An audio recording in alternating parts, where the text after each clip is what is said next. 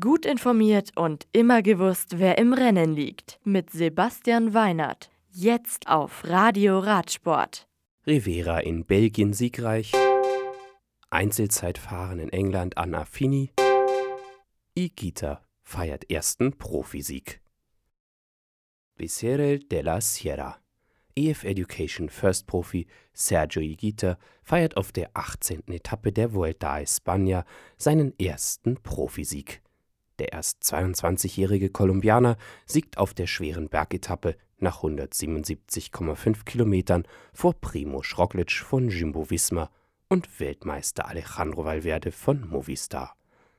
In der Gesamtwertung liegt Roglic weiterhin vorne, Valverde folgt mit 2 Minuten und 50 Sekunden auf Rang 2, Nairo Quintana mit über dreieinhalb Minuten auf Rang 3.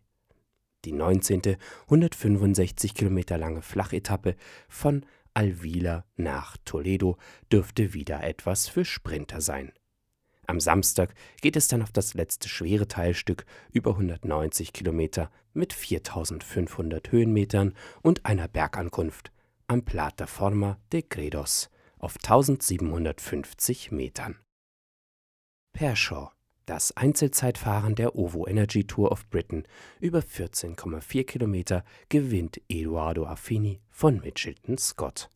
Er siegt in einer Zeit von 16 Minuten und 39 Sekunden und einem Stundenmittel von knapp 52 km/h. Sebastian Langefeld von EF Education First wird mit 7 Sekunden Rückstand Zweiter, Dylan van Baale von Ineos zeitgleich Dritter die siebte Etappe am Freitag mit Ziel im Burton Dusset Country Park dürfte wieder etwas für Sprinter sein. Auf den knapp 189 Kilometern werden drei Sprint sowie vier Bergwertungen der dritten und zweiten Kategorie ausgefahren. Willebrück Sunweb-Fahrerin Corinne Rivera gewinnt bei der Lotto Belgium Tour Teilstück Nummer 3. Sie ist dabei schneller als ihre Teamkollegin Susanne Andersen aus Norwegen. Dritte wird Lotte Koppicki von Suda Lotto und die Gesamtwertung führt weiter Mieke Kröger an.